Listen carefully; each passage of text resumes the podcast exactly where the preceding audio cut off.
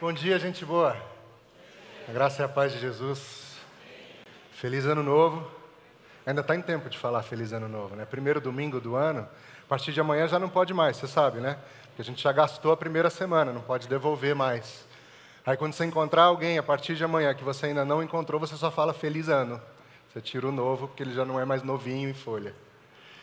Privilégio estar aqui com você nesse primeiro encontro do nosso ano para celebrarmos juntos e juntas o nosso Deus Todo-Poderoso, nosso Senhor.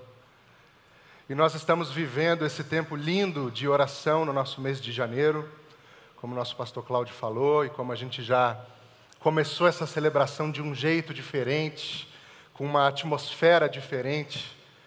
E como é importante nos apresentarmos diante de Deus e abrir o nosso coração diante do nosso Deus, com liberdade, sem constrangimento sem máscaras diante de Deus, porque nenhuma máscara resiste diante do Deus que tudo vê. Bom, eu quero pensar um pouco com você sobre oração. E para isso, quero convidar você a ler comigo um texto que está no Evangelho de João, no capítulo de número 17. João 17, eu leio a partir do versículo de número 9.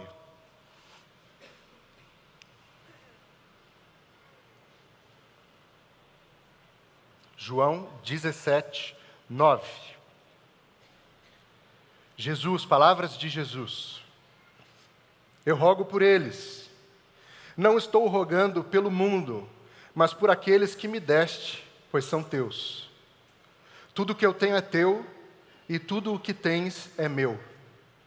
E eu tenho sido glorificado por meio deles. Não ficarei mais no mundo, mas eles ainda estão no mundo, e eu vou para ti.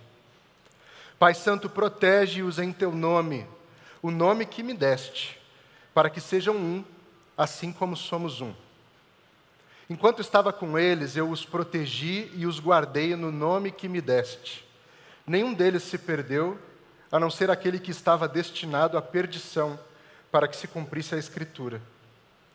Agora vou para ti, mas digo essas coisas enquanto ainda estou no mundo para que eles tenham a plenitude da minha alegria. Dê-lhes a tua palavra, e o mundo os odiou, pois eles não são do mundo, como eu também não sou. Mas rogo que os tires do mundo, não rogo que os tires do mundo, perdão, mas que os protejas do maligno. Eles não são do mundo, como eu também não sou. Santifica-os na verdade, a tua palavra é a verdade. Assim como me enviaste ao mundo, eu os enviei ao mundo. Em favor deles eu me santifico para que também eles sejam santificados pela verdade. Minha oração não é apenas por eles, rogo também por aqueles que crerão em mim por meio da mensagem deles, para que todos sejam um, Pai, como tu estás em mim e eu em ti. Que eles também estejam em nós, para que o mundo creia que tu me enviaste. Deus, nosso Pai, nos conduz nos caminhos da tua palavra. Que o teu Espírito ministre ao nosso coração a tua verdade. Em nome de Jesus. Amém. Não sei como é para você esse negócio de início de ano. Eu tenho já há alguns anos um hábito, um, uma disciplina espiritual, vai. Sempre no fim do ano anterior, no início do ano que se inicia com o perdão da repetição, eu tento discernir uma, uma palavra que seja uma espécie de lema para aquele ano, sabe? Uma palavra que seja a minha palavra de segurança, a minha senha do ano, para onde eu vou voltar periodicamente ao longo desse ano, numa espécie de compromisso espiritual que eu assumo com Deus. E esse ano, eu estava meio sem saber que caminho tomar nesse negócio de achar a palavra. E aí eu, Joyce, as crianças, nós tiramos uns dias para passar o Natal com a minha família lá no sul, lá no Rio Grande do Sul. Fazia cinco anos que eu não ia lá. E estava na praia, meus primos, minha sobrinha, meu cunhado, eles estavam jogando beach tênis. E eu fiquei olhando aquele esporte, eu, eu confesso, não levo jeito para aquilo, mas parabéns para quem consegue. E eles estavam ali jogando, se divertindo, e eu jogando em duplas, e eu fui vendo como que o jogo em duplas exige que um confie no outro, que um saiba onde o outro está, o que, que o outro está fazendo, e que eles se comunicam de forma rápida ali. Mas quando a bola vai por cima, o outro pega, a bola vai para um lado, o outro pega. E vendo aquilo, eu falei: é isso, é isso aqui que eu quero para o meu ano. Confiança. Confiar em Deus de um jeito que, se a bola vier por cima, eu sei que Ele vai pegar. Que se a bola vier curtinha, eu sei que Ele vai pegar. Que quando vier na minha mão, eu faço a minha parte. Mas que quando estiver longe do meu alcance, Ele vai fazer a parte dele. Então, a minha palavra para o ano é confiança confiança em um Deus que age, que cuida, que guarda e que sustenta. E falar de oração é falar do mais básico, essencial do que é manter uma relação com Deus.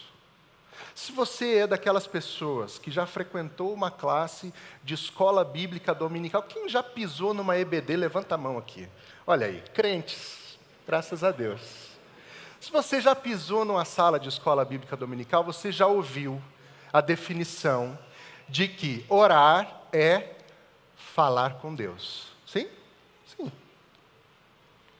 Uma brincadeirinha que eu sempre faço com os adolescentes, porque eu aprendi vendo fazerem com as crianças na primeira igreja que eu fui pastor, era que orar é assim, ó, você fecha os olhinhos, pensa em Deus e no final diz amém. Independente do método, da definição que você tenha de oração, é importante entendermos que oração é fundamental para uma relação verdadeira e significativa com Jesus. Não existe uma caminhada de fé sem oração. Mas isso você já sabe. É porque às vezes o óbvio precisa ser afirmado e reafirmado. Mas não existe caminhada de fé profunda e significativa com Jesus sem oração. E aí, quando a gente fala de oração, a gente pode falar de muitas coisas. De muitos tipos de oração, de muitos modos de orar, inclusive de muitos locais de oração. Recentemente, relendo um livro muito precioso sobre oração, chamado Oração, Refúgio da Alma, do Richard Foster, me veio à memória essa definição que o Foster traz de que a oração envolve três movimentos. A oração envolve um movimento para dentro de nós. E nesse momento de irmos para dentro de nós em oração, é um momento em que acontece uma transformação que nós precisamos. Há também um segundo movimento, que é um movimento de olharmos para o alto. E de, ao olharmos para o alto em oração, buscamos uma intimidade que também precisamos. E o terceiro movimento da oração é olharmos para fora de nós, para o outro, buscando ali uma oportunidade de serviço, de diaconia, de ministério, que também precisamos. E hoje, de forma breve, eu quero me deter nessa terceira possibilidade com você. A ideia de que oração, eu e você aprendemos, é falar com Deus. E muitos e muitas de nós definimos, limitamos oração como essa coisa que fazemos sozinhos no nosso quarto, de porta fechada, nós e Deus. Oração, para muitos e muitas de nós, na maior parte do tempo, é uma coisa individual. Você faz e é uma coisa entre você e Deus. E beleza, pode ser, deve ser. Mas não é só isso. Você limitar a oração a um tempinho seu com Deus, no qual muito provavelmente você passa o tempo todo falando com Deus, pedindo coisas que você precisa, é diminuir em muito a experiência profunda que é a oração em todas as suas dimensões. Então hoje eu quero conversar com você sobre como a oração é uma atitude também comunitária. E eu falo muito sobre essa coisa de comunhão, de servirmos uns aos outros e de estarmos uns aos outros, porque esse assunto me é muito caro, é muito importante para mim a ideia de comunidade. A minha vida foi meio confusa assim, sabe?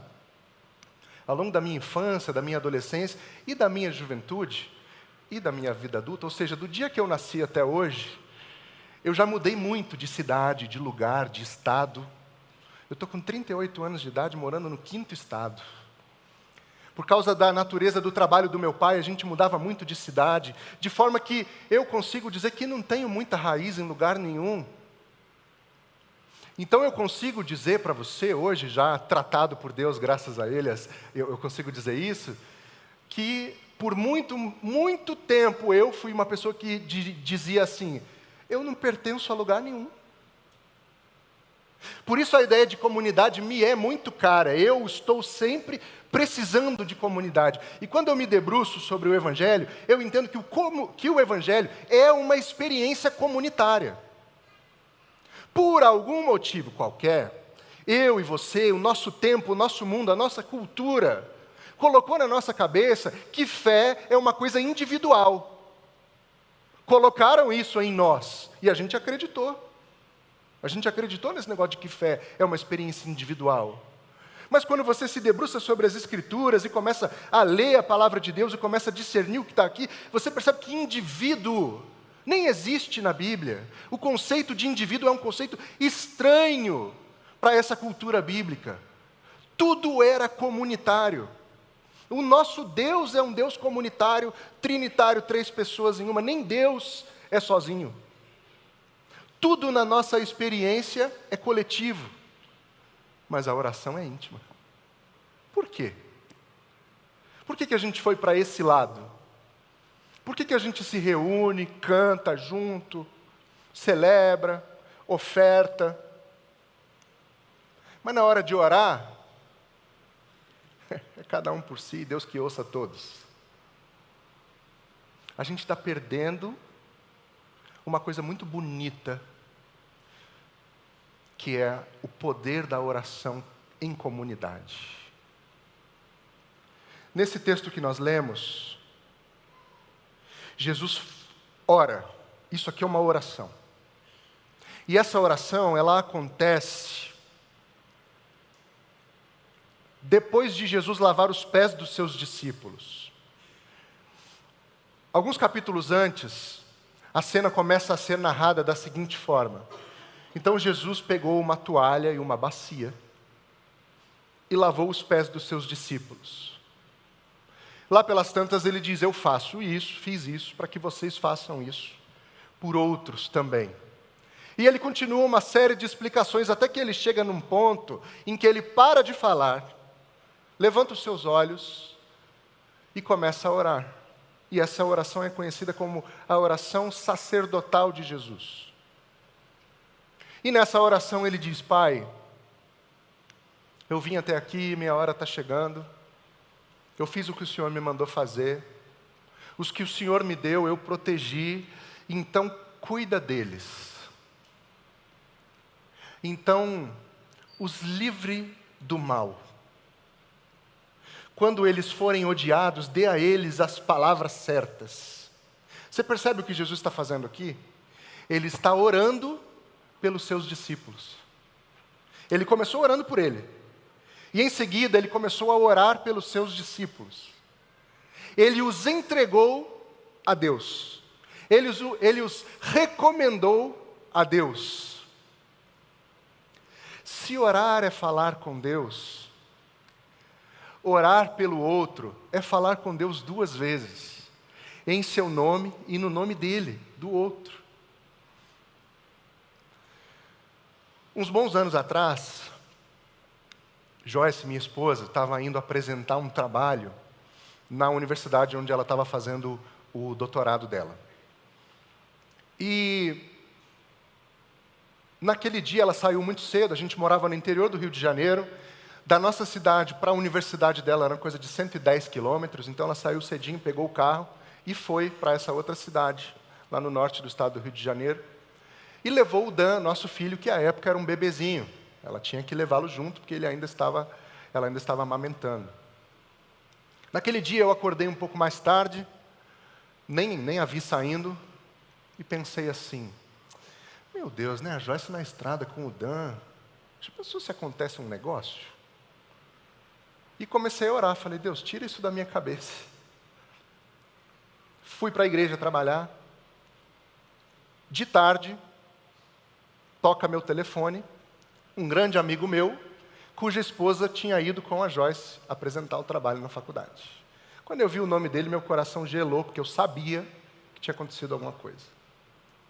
Então eu peguei o telefone e falei: Diga, Edu, fica calmo. Deixa eu contar um negócio para você. Se um dia você precisar dar uma notícia ruim para alguém por telefone, não começa assim. Não começa assim. Porque assim você já coloca a pessoa num nível de ansiedade que é capaz dela nem prestar atenção no que você falou. Então, começa dando a notícia e depois você explica. É melhor que a pessoa toma o baque e vai processando. Agora, quando você começa cheio de coisa, sabe? Voltando. Edu, fica calmo. Tá, o que, que aconteceu? As meninas bateram o carro. Estou passando aí para te pegar. Beleza, passa aqui para me pegar. Deu um minuto, ele me ligou da esquina da igreja. Me pegou, fomos até o local do acidente, que era ah, a estrada de acesso à cidade. No caminho, eu orei muito, viu, gente? No caminho, eu orei muito. Mas, enquanto nós íamos nos aproximando do local do acidente, eu comecei a ver aquele movimento de carro de polícia e ambulância, e os carros que vinham na outra direção passavam piscando o sinal, avisando que tinha acontecido alguma coisa, e ali eu fiquei com medo, de verdade. Nós conseguimos nos aproximar das ambulâncias, e a minha oração era assim: Deus, que esteja todo mundo vivo. Só isso. Que esteja todo mundo vivo. O Dan tinha, sei lá, oito, nove meses. E eu fui andando, um bombeiro me parou. Quem é você? Eu falei, eu sou o, o, o dono do carro. Minha esposa estava dirigindo. Ah, ela está ali naquela ambulância. E aí eu cheguei, vi a Joyce inteirinha. Minha sogra estava no carro junto, minha sogra inteirinha o Dan inteirinho. E eu disse: Obrigado, Senhor. E aí nós ficamos naquele movimento de fazer boletim de ocorrência, aquela coisa é, desagradável. Eles foram de ambulância para a cidade, eu ainda fiquei para resolver as coisas com a polícia. No outro dia encontrei com um amigo da igreja. Essa história toda é para chegar aqui, tá? É porque eu gosto de dar um, um fundamento. Encontrei um amigo da igreja. E esse amigo da igreja falou: Ontem eu estava chegando e vi uma ambulância com a sirene ligada correndo em direção ao hospital.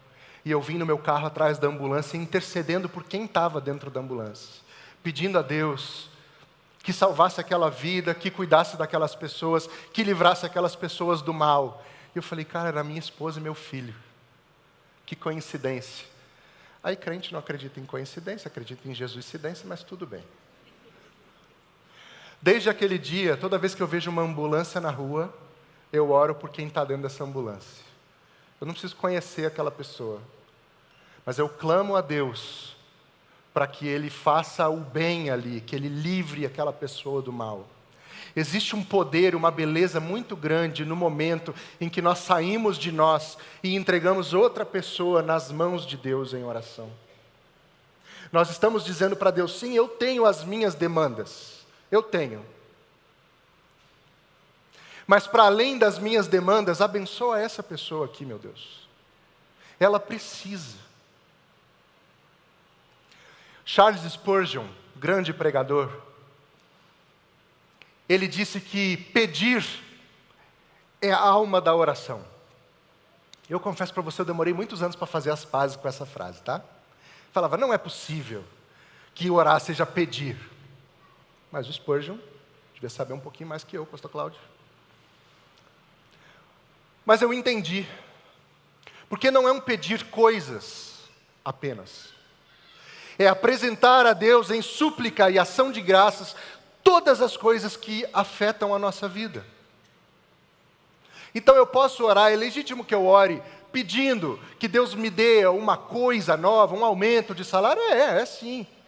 Mas eu posso pedir a Deus que dê a você paz no seu coração nesse ano que está começando. Você que virou esse ano cheio de incertezas, sem saber como é que vai ser o trabalho, Vai mudar de cidade, não vai mudar de cidade. Você que não sabe muito bem como vai discernir seus próximos passos de vida, eu oro por você, meu irmão, minha irmã, que Deus te dê paz. E que a paz de Cristo inunde seu coração. Existe uma coisa muito bonita e muito poderosa quando nós vivemos em comunidade. E viver em comunidade, gente, não é frequentar culto. Frequentar culto é ótimo. Você sair da sua casa num domingo de manhã para estar num auditório bonito, bem iluminado, som excelente, tudo bonito, tudo novinho, tudo no lugar. Isso é ótimo. Faça isso, continue fazendo. Porque nessa adoração coletiva também há um mover de Deus. Mas viver em comunidade é mais do que isso. Porque assim como um corpo não é simplesmente o resultado de partes unidas, uma igreja não é simplesmente um monte de gente sentado num auditório. Rob Bell, um escritor que eu gosto muito, ele diz: O que é que faz de você você? Aí você começa a pensar: se eu tirar um fio da minha barba e fizer um exame de DNA, esse exame de DNA vai dizer que sou eu, certo? Mas eu sou esse fio de barba, eu sou um amontoado de fios de barba, só de barba, porque aqui. Né? Eu sou isso, só. Eu sou resultado da soma de partes, ou eu sou mais alguma coisa? Eu sou matéria reunida que recebeu o sopro de vida do Divino Espírito Santo, que habita em mim, e que isso faz toda a diferença. Paulo se refere à igreja como o corpo de Cristo. E sabe que o corpo, o nosso corpo, ele funciona de uma forma maravilhosa. As partes do corpo não fazem nada sozinhas. Se você der um sorriso, Eu li ontem na internet, pode ser que esteja errado. Você mexe aí uns 12 músculos. Então sorrir não é uma coisa da boca. É do rosto inteiro. É do corpo inteiro. E quando um membro do corpo sofre, diz a Bíblia, sofre o corpo inteiro. E nessa semana, eu e o pastor Malua fomos chorar junto com uma família que perdeu uma pessoa muito querida.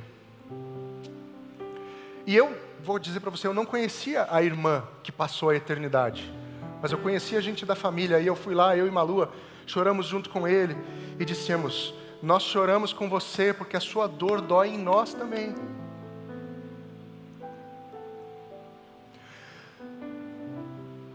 Corpo de Cristo não é um amontoado de pessoas que creem em Cristo debaixo do mesmo teto. O corpo de Cristo é uma coisa única, ligada, amarrada pelo Espírito Santo de Deus. E quando nós oramos uns pelos outros, eu não tenho dúvida, meu irmão, minha irmã, que acontece um mover diferente de Deus. Eu não tenho dúvida. Quando Jesus nos ensinou a orar, você sabe bem essa oração. Até gente que nunca pisou em uma igreja sabe essa oração. Ele começa a oração dizendo assim: Pai Nosso. Então ele não está orando sozinho. Percebe isso?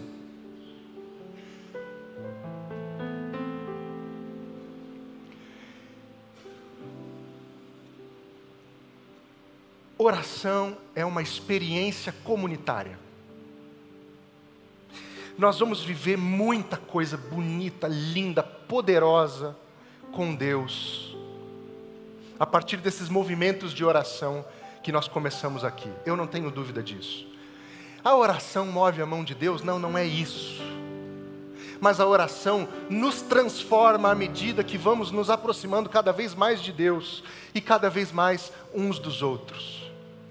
Porque quando eu oro por você, eu entro na sua dor e a sua dor passa a ser minha também. Quando eu oro por você, eu entro no seu mundo, na sua vida, e a sua vida passa a atravessar a minha também. Desculpe. De forma que, quando eu falo de corpo, eu não estou falando só de mim e de você juntos no mesmo lugar, mas de mim e de você e de quem nós nos tornamos a partir da nossa relação. Entendeu? Então nós temos A e B. A é uma pessoa, B é outra pessoa. Mas nós temos um novo A quando ele encontra o B. Quando ele interage com o B, quando ele vive com o B. É um A diferente do A sozinho. Nós temos um novo B quando ele interage, entendeu? Não é só a soma de partes, é algo muito maior. Que a gente não consegue discernir porque a matemática em si não é muito exata. Porque é obra do Espírito. Como eu falei para você, eu não consigo hoje ver uma ambulância na rua sem orar por quem está dentro dela. Eu faço às vezes até sem perceber. E não estou falando isso para exaltar, nossa, como o Edu ora, hein? Homem santo de Deus. Não é isso, não é isso, não é isso. É dizer que é muito possível e é muito importante que nós tenhamos a capacidade de trazer para a nossa vida o outro. Sabe?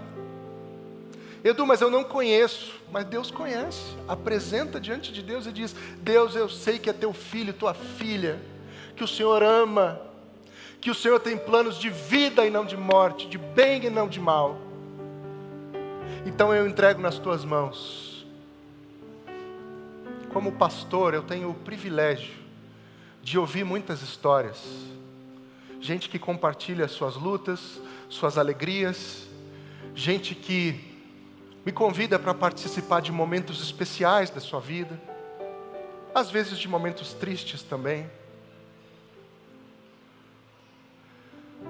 E eu posso dizer para você sem medo de errar que todas, todas, todas as vezes em que nós oramos uns pelos outros, nós experimentamos Deus de um jeito diferente.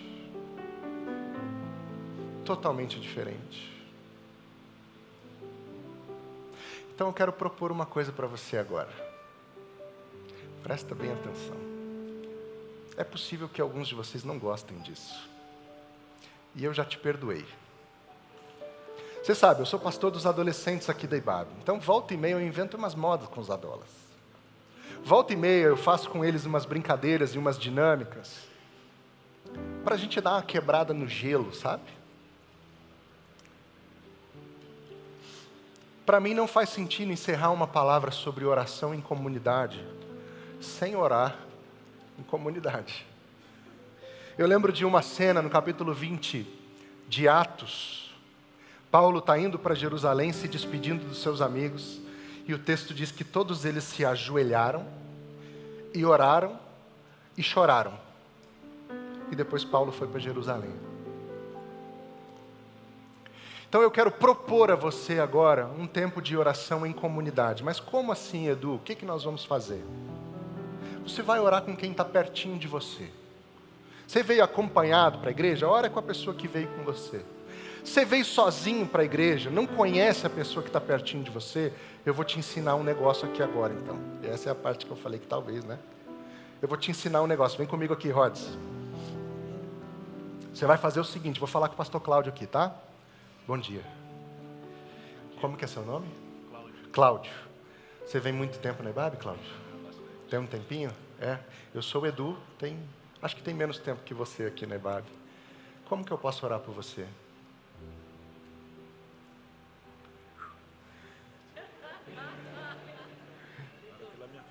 Orar pela sua família? Eu vou orar pela sua família. Deus querido, obrigado pelo Cláudio. Obrigado pela família do Cláudio, pela casa do Cláudio.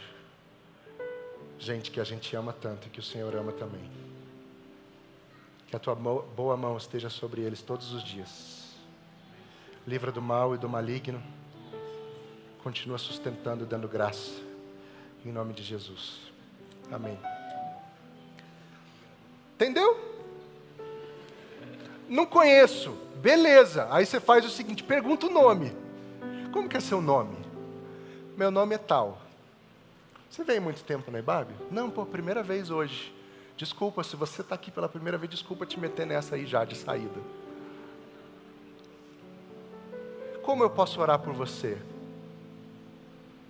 E aí você ora. E eu vou te dar três minutos para você fazer isso, depois nós vamos orar todos juntos. E vamos celebrar a ceia do Senhor. Então vai aí, ora aí, ora aí.